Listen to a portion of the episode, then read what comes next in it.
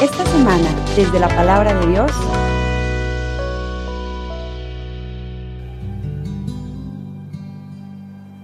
En aquel tiempo, Jesús dijo a sus discípulos, Si tu hermano comete un pecado, ve y amonéstalo a solas.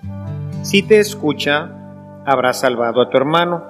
Si no te hace caso, hazte acompañar de una o dos personas para que todo lo que se diga conste por boca de dos o tres testigos. Pero si ni así te hace caso, díselo a la comunidad, y si ni a la comunidad le hace caso, apártate de él como de un pagano o de un publicano. Yo les aseguro que todo lo que aten en la tierra quedará atado en el cielo, y todo lo que desaten en la tierra quedará desatado en el cielo. Yo les aseguro también que si dos de ustedes se ponen de acuerdo para pedir algo, sea lo que fuere, mi Padre Celestial se lo concederá, pues donde dos o tres se reúnen en mi nombre, ahí estoy yo en medio de ellos. Palabra del Señor.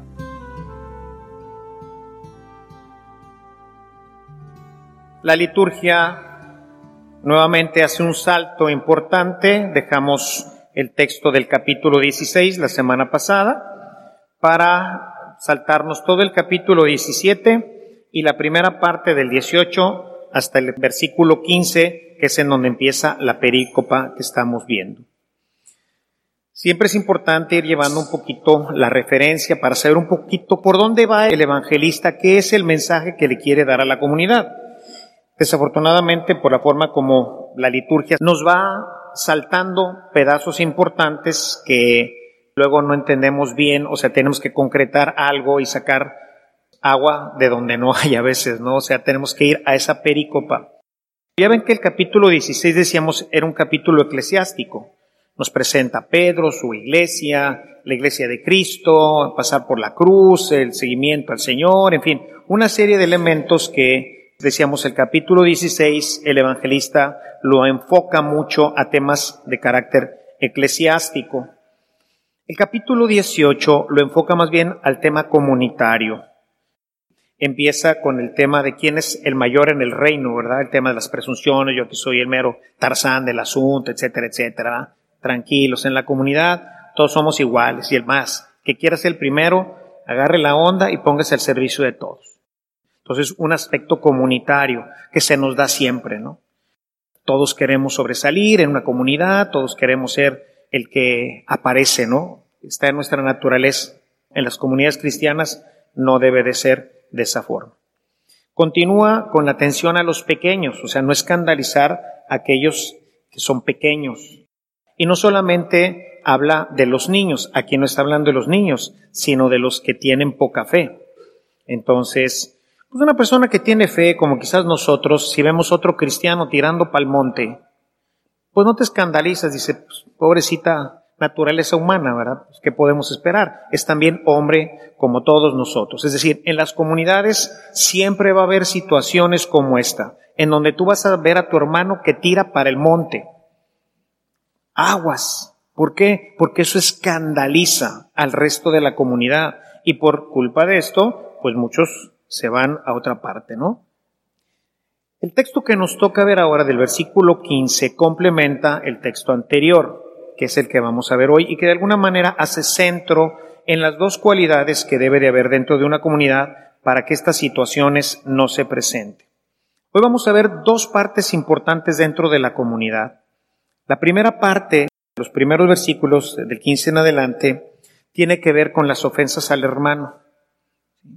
Vamos a tener en las comunidades gente que en un momento dado, como decía ahorita, tira para el monte, es esa gente a la que advierte el Señor, cuidado. Pero si pasa en la comunidad, entonces ayúdale a tu hermano. La segunda parte tiene que ver con la instrucción para la oración, que es lo que va a sostener la parte anterior y toda la estructura del Evangelio. Y la tercera parte tiene que ver con la misericordia. Es decir, en la comunidad, el primero tiene que ser humilde y tiene que ser el que sirva a los demás. En la comunidad puede haber gente que tira pa'l monte. No, cuidado, porque eso escandaliza a toda la comunidad. Entonces, no debe de ser. Pero si existe, entonces ve y repréndelo. Si no te hace caso, ve con otro. Y si no, dice el otro a la si no, échenlo para afuera. Porque escandaliza a la comunidad y eso rompe la estructura. Sin embargo, esta parte tienes que sostenerla a través de la oración, que es lo que vamos a ver hoy. Y finalmente, todo hacerlo con misericordia, porque tú eres igual que todos esos.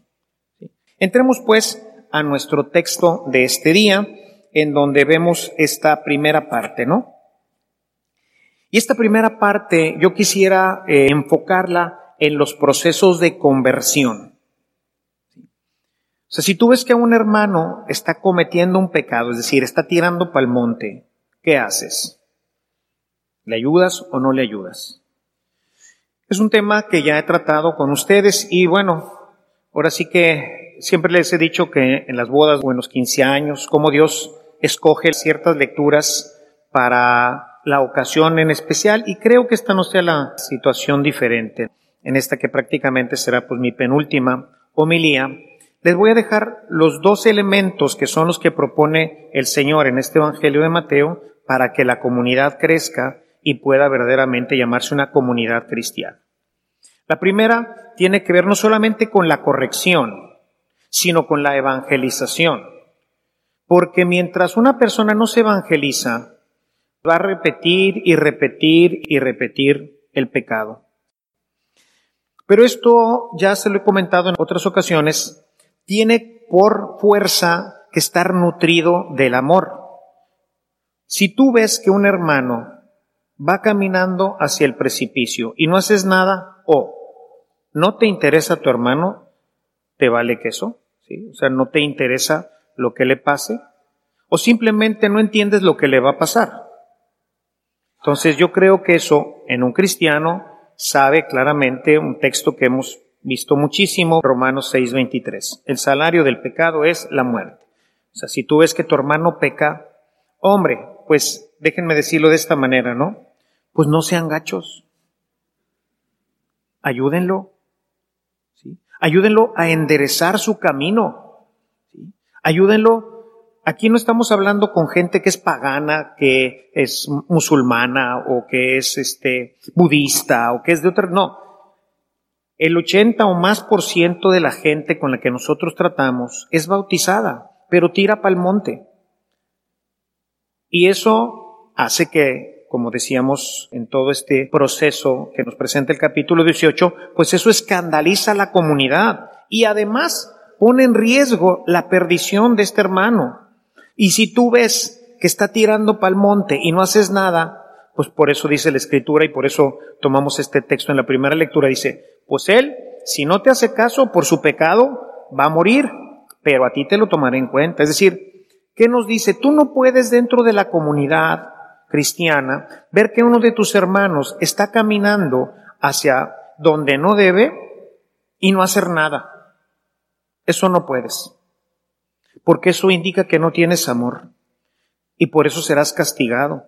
El pecado ahí es la falta de amor.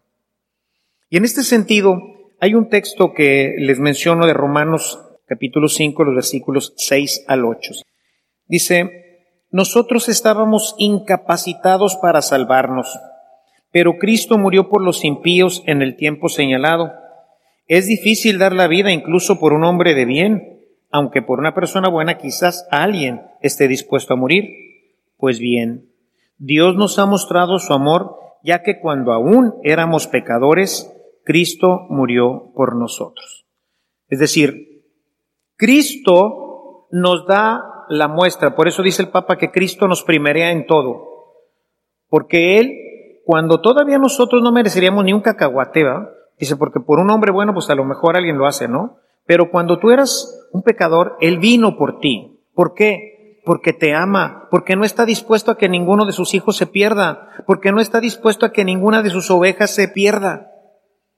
Es así como tendríamos que entender las parábolas del capítulo 15 de Lucas, la parábola del pastor que pierde la oveja, que incluso es la que antecede a este texto que leímos ahorita del capítulo 18, lo antecede también esta del capítulo 15 de Lucas. Si alguien pierde una oveja, deja las 99 en el campo y va por la oveja. ¿Por qué? Porque le interesa, porque la ama. Si recuerdan ese capítulo 15, empieza el versículo 1 del capítulo 15, que criticaban a Jesús porque se juntaba con los pecadores y con las publicanas, ¿verdad? Y los publicanos. Y entonces le hacían el fuchi a Jesús y dice Jesús, yo no he venido por los sanos, sino por los enfermos. O sea, yo vine a rescatar esos que están caminando al hoyo y vine a sacarlos de ahí y les pone las dos parábolas. Bueno, después pondrá la parábola del hijo pródigo, es la tercera parábola, pero la primera parábola es la de las ovejas. ¿Tú qué estás dispuesto a hacer por un hermano que está tirando pal monte? ¿Cuántas campañas hemos hecho a lo largo de nuestra comunidad para evangelizar a los que están cerca de nosotros, familiares, amigos, compadres, compañeros de trabajo, que están tirando pal monte. Recordarán una de nuestras primeras campañas, y sé que son las primeras porque en ella participó el padre Lalo, la de Sembradores. Él hizo el videíto junto con Roberto, que ahora en ordenación de padre presentamos, ¿no? Era un chamaco que llegó a ser el dirigente de DEG aquí en la parroquia. En esa campaña les decía, hermanos, pues lleva el disquito, haz algo, por amor de Dios. El disco pues, de perdido, que era gratis. Y no me acuerdo si fue hace tres años, quizás más. Nuevamente el intento. Recuerdan que hasta escribí una oración. Bueno, escribí varias oraciones. Una oración era para que Dios me diera a mí el amor, ¿se acuerdan que se llamaba? Oración para pedir amor por mi hermano. Decíamos, Señor, ayúdame a verlo con amor, este vato va para el monte. Pero necesito amarlo lo suficiente para poder vencer mis miedos y poder ayudarlo. ¿eh? Y luego una segunda oración que era oración por el hermano. Y entonces íbamos a pedir por el hermano para que él abriera su corazón y aceptara nuestro mensaje. Y luego no me acuerdo qué es lo que le íbamos a dar, si era también otro disco o qué, pero la idea era hacer algo por él. Porque nos van a tomar cuenta de esto. Si ves que tu hermano peca y no haces nada, te va a cargar el payaso a ti también. Digo, por lo menos algunos añitos de purgatorio los tienes ya asegurados. ¿Por qué tener que pasar por eso? Haz algo. Como les he dicho muchas veces, hermanos, probablemente ustedes no tengan el don de predicación que yo tengo, pero yo puedo ir dentro de un disco, de un cassette, de un link ahora. Por WhatsApp, oye hermano, ¿por qué no ves este video del Padre? O de algún otro Padre, ¿verdad? De Fray Nelson. Algo que les haya inspirado a ustedes, algo que les haya ayudado, motivado a cambiar me decía ayer una persona, padre, es que yo vine aquí hace ya como siete, ocho años y su homilía tocó mi corazón y a partir de ahí empecé a venir aquí y mi vida se ha transformado. Una homilía. ¿Un link? Una homilía es un link por WhatsApp, hermano. Mira, ve esto, por favor. Ya hiciste algo. Cuando llegues al cielo, oye, mira, tu compadre se perdió. Sí, pero le mandé tres veces el link y nunca los quiso abrir. Es borlote de él, ¿no es cierto? Pero yo ya hice algo. Ahora, si lo quieres más, pues presiónalo y síguele insiste. Yo le decía, cuando vimos lo del disquito, pues oye, siéntate con él a verlo, porque si no, ahí se queda el disquito. A ver, compadre, siéntate aquí. Vamos a ver este disco. Si no te gusta, bueno, pues ya pero lo comentamos, hacer algo por amor. Cuando nosotros éramos pecadores, que no valíamos un cacahuate, que Jesús podía haber dicho, no hombre, que se vayan estos al infierno, dijo, no, por uno vino, por una de esas cien vino. Enseguida viene la mujer que perdió una monedita de muy poco valor. Ayer o antier me pasó estaba en el estacionamiento de un súper y junto a mi puerta estaba una moneda de un peso. No me levanté a agarrarla. Dije, a lo mejor esto le sirve más. Pero realmente no es que el le sirva más, o sea, es que no me un peso. Una monedita pequeña. Pues esta mujer barrió toda la casa, movió todos los muebles, sacó todo hasta que la encontró. Fíjese el trabajar en el que se metió. Y tú no quieres hacer nada, ni mandarle un link, ni llevarle un cassette, ni hacerle una palabrita por ahí. Ves que te está mandando a veces pornografía ahí por el WhatsApp y no le dices, oye compadre, hombre, no manches. Esto enferma a la gente. Pues tú eres bautizado, agarra la onda, mira, mejor ve esto. No sé. Hacer algo. Es la oveja perdida. Es aquella persona que tú amas, pero que desafortunadamente no tuvo la oportunidad como esa persona de venir aquí invitado por alguien y escuchar una homilía y que esto cambiara su vida. Él no la ha tenido todavía. ¿Por qué? No sé. Quizás porque Dios está esperando que lo hagas tú. Porque a lo mejor tú vas a hacer el trámite para que tu primo, tu tío, tu hermano, tu compañero de trabajo, de escuela, de lo que sea, encuentre a Dios a través de tu acción, a través de tu intervención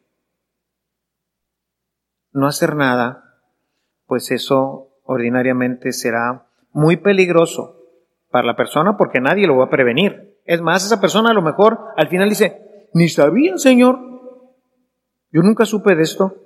Y decir, ay, Carlitos, este me voy a agarrar este. Y ahí, sobre todo yo les digo a los padrinos, a veces tenemos ahijados bien bandolas. Y nunca te preocupaste por su vida espiritual. Y si a los demás se los van a cobrar, compadre, a ti al doble. Si tú eres padrino de un muchacho de bautizo, aguas, porque eres su papá y tienes responsabilidad espiritual sobre él. ¿Qué hiciste?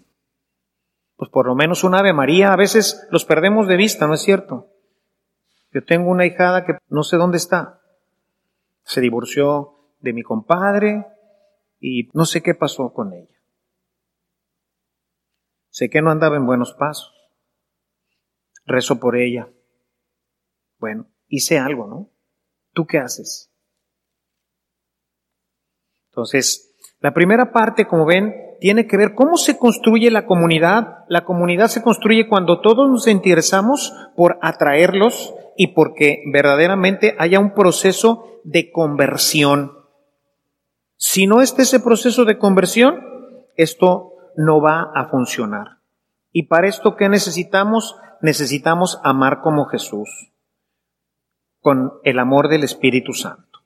Por eso, si no tenemos una relación fuerte con Él, esto no jala. Acuérdense lo que dice Romanos 5.5. Dios ha derramado su amor en nuestros corazones a través del Espíritu Santo.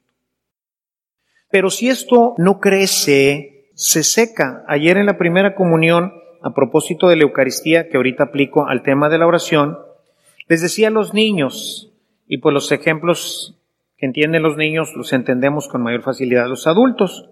Yo creo que todos nosotros en la primaria hicimos el experimento o la experiencia, no sé cómo llamarle ahí, de poner uno o dos frijolitos en un algodoncito y ver cómo iba creciendo la plantita del frijol. ¿Sí? Yo les decía, ¿qué pasa si bueno, ya lo llevaste, te calificaron, una o dos semanas lo ves crecer y ya, punto, te calificaron, listo. ¿Qué pasaba ordinariamente con ese frijolito? Lo dejabas ahí en una ventanita hasta que se secaba el algodón y luego una vez que ibas, estaba completamente seco el algodón amarillo y lo tirabas porque ya no quedaba nada. Bueno, ¿qué le faltó a esa semillita? Le faltó agua y luego buena tierra. Bueno, lo mismo pasa con nosotros, hermanos. Vamos a un retiro, venimos aquí, nos emocionamos, le echamos, pero luego dejamos de echarle agua. Y entonces el amor de Dios no crece lo suficiente como para ir a visitar a un amigo, como para llevarle un cassette, como para hacer esta corrección que nos pide el Señor. No hay suficiente amor. ¿Pero por qué? Porque no estás orando. Y si tú no tienes un amor lo suficientemente grande para amar en serio a quien dices amar, esa persona si tira pa'l monte va a ser bien difícil que la rescatemos. porque no va a haber en nosotros ese movimiento de amor hacia ella. Por eso la insistencia continua que siempre tengo con ustedes en el tema de la oración, que es el tema que sigue. El siguiente tema dice, donde dos o más se reúnen para orar, ahí estoy yo en medio de ellos. Y esto quiero llevarlo hacia la oración familiar. Las primeras comunidades aprendieron a orar en la Domus Ecclesiae. Ahí en la Domus Ecclesiae, en la casa, era donde se aprendía a orar. Recuerden que nosotros venimos de toda la herencia de los judíos. Y recordarán ustedes otro texto que hemos visto frecuentemente de Deuteronomio, Deuteronomio 6, verso 4 y siguientes. Escucha Israel, esto es lo que vas a enseñarle a tus hijos. Y venía ahí la enseñanza que el padre tenía que hacer por sus hijos. Era responsabilidad del papá enseñar a los hijos la vida judía, pero nosotros recogemos esta herencia. Y entonces en la Domus Ecclesiae es en donde se aprendía a orar. La mayoría de nosotros, hermanos, no sabemos orar porque en nuestras casas no se oraba. Aprendimos a lo mejor a rezar el Padre Nuestro o el Ave María. Dios te salve María, llena de gracia, Señor es contigo. Así, como pericos, ¿no? El Padre Nuestro, igual, como pericos. Sin darle sentido, profundidad, sin entender lo que estamos diciendo. En mi casa, pues, ¿qué se rezaba? Pues mi mamá nos enseñó algunas de las oraciones que saben los niños. De cuando en cuando se rezaba el rosario por alguna situación particular. Yo el rosario lo aprendí a rezar ya de grande y en las misiones que empecé a hacer ya de, de muchacho, a los 17, 18 años.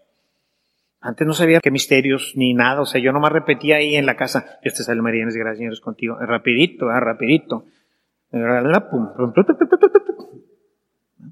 Bola chica, bola chica, bola chica, bola chica, bola chica, bola grande. Así rezaban los pastorcitos de Fátima hasta que entendieron de qué se trataba el tema, ¿verdad? Porque su mamá le decía, primero reza el rosario y luego se pueden poner a jugar y todo. Entonces, bola chica, bola chica, bola chica, bola grande, bola chica, bola chica. Y luego se pasarían horas rezando el rosario. Entendieron lo que era la oración. ¿Y dónde lo aprendemos? Lo aprendemos en la comunidad. Ahí es en donde se aprende a orar. ¿Por qué? Porque si no hay oración, fíjense cómo es una cadena, ¿no? Si no hay oración, ¿qué pasa? Si no hay oración, yo no voy a tener amor para corregir. Si no hay oración, me salto otros versículos, yo voy a tirar pa'l monte. Si no hay oración, yo siempre voy a querer ser el chanok de la película. A la base está la oración. Pero la oración, ¿dónde se aprende? ¿Dónde la aprendo? Si dos o más se reúnen en oración, ahí estoy yo. Se aprende en la comunidad. Aprendemos a orar en la comunidad. Y eso es lo que hemos aprendido también mucho aquí nosotros. No recen rápido, no se aceleren, pongan atención en lo que están diciendo, hagan de su rezo una verdadera oración. Pero ¿cuántos de nosotros dedicamos tiempo para que los niños aprendan a orar? Es muy posible que no dediquemos mucho porque nosotros mismos tampoco sabemos. Y en este sentido, qué gran bendición y qué gran ayuda dejó el padre Ignacio, ¿verdad? Larañaga, con su taller de oración. 14 sersiones y si tú te aplicas esas 14 sesiones, tú aprendes a orar, a darle sentido, a hablar con Dios. Miren ustedes que esto era lo que pasaba también con los apóstoles. Quiero que veamos Lucas capítulos 11 y los primeros cuatro versículos. Fíjense. Un día estaba Jesús orando en cierto lugar. Cuando terminó, uno de sus discípulos le dijo, Señor, enséñanos a orar como Juan enseñó a sus discípulos. Enséñanos a orar.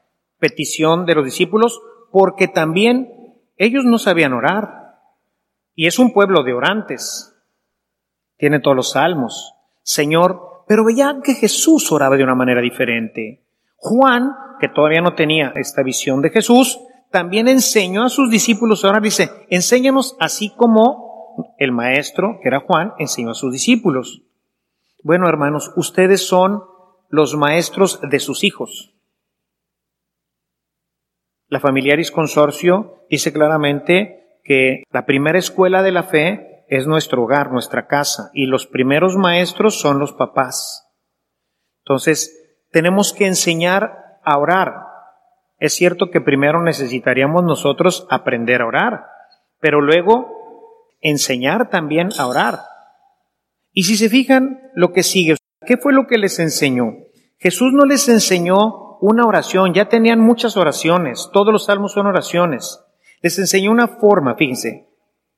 Cuando oren, digan, Padre, ya ahí ya cambió todo.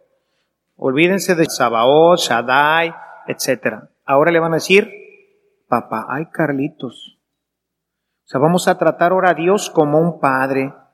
Y ya nada más esa palabra nos daría la oportunidad aquí, como lo hemos hecho ya en alguna ocasión, de hacer un largo discurso sobre el tema de referirme a Dios como papá. ¿Eres consciente, cuando eres el Padre nuestro, de que estás hablando con el Padre eterno? ¿O no más repites una oración que aprendiste? Papá. En hebreo, aquí sonaría Abba, papito papaito, papá, la expresión de cariño, de ternura del judío para, para su padre. ¿Tú tienes esa experiencia? O tantas veces, y ahí me cuento yo también, ¿verdad? Decimos Padre nuestro, y luego nuestro es de todos. Este cuate que está aquí es mi hermano, aunque huele mal. Pero es mi carnal. Porque él también está diciendo Padre al mismo Padre que yo le digo Padre. Pero no somos conscientes porque no hemos sido enseñados desde chiquitos. Muchos de nosotros aprendimos, como les decía hace ratito, pues ya de grandes, ¿no? Y vean que lo que se aprende de chico se aprende bien y es difícil olvidarlo. Los niños que crecen en familias cristianas aprenden a orar como la cosa más natural de su vida nosotros lo aprendimos como un añadido, como algo que hay que aprender, como algo que hay que memorizar. Y entre más grandes somos, pues ya nuestra cabecita ya no funciona como funcionaba al principio, ¿no? Entonces, es bien importante, hermanos, se los he dicho muchas veces, que se junten entre semana con sus hijos a orar, a revisar la, la escritura, ¿Qué fue lo que dijo el Padre? ¿De esto qué podemos aplicar? ¿Qué has aplicado? Escuchar a los niños, ayudarles a orar. Vamos a hablar con Papá Dios. ¿Qué le quieres decir tú, mi hijo? Pues a lo mejor decir, hola papá. Bueno, muy bien, ya oró.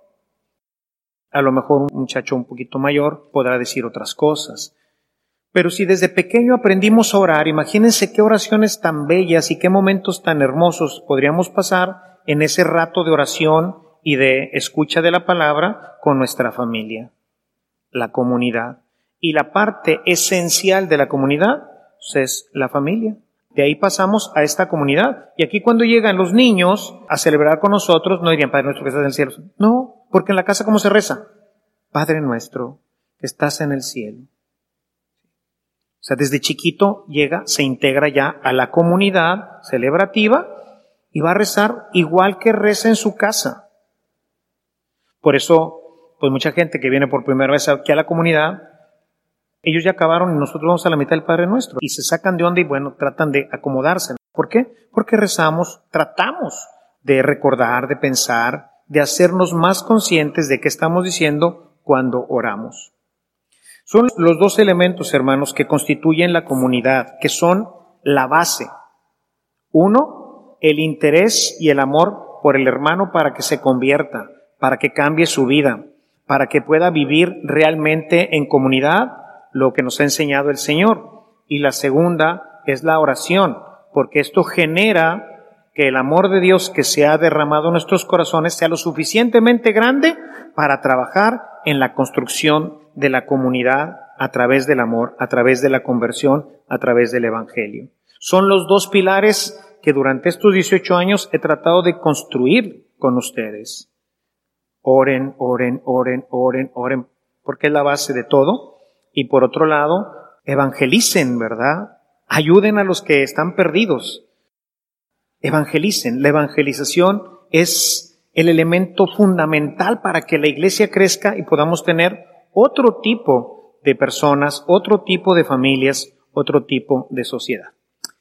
Les dejo estos dos consejos. La próxima semana citaré a San Pablo diciéndoles en su despedida de los presbíteros de Éfeso y en el libro de los Hechos, hermanos, les he dado todo lo que el Señor me dio a mí, no me quedo con nada, ahora pues depende de que ustedes, independientemente de quién venga más adelante, ustedes lo vivan.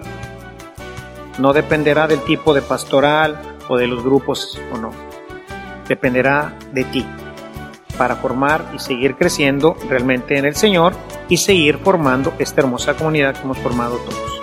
Así que pues les dejo estos dos, pues les digo que no hay casualidades, el Señor prepara este texto para este día, para poder compartir con ustedes dos elementos que han sido pilar en la construcción de nuestra comunidad. Alabado sea Jesucristo. Si esta reflexión ha sido de utilidad para su vida espiritual, le invitamos a visitar nuestra página en internet www.evangelizacion.org.mx, en donde encontrará otros temas que seguramente continuarán produciendo fruto en usted. Que la paz de Jesucristo permanezca en usted y toda su familia, y que la ternura de María abrace su corazón.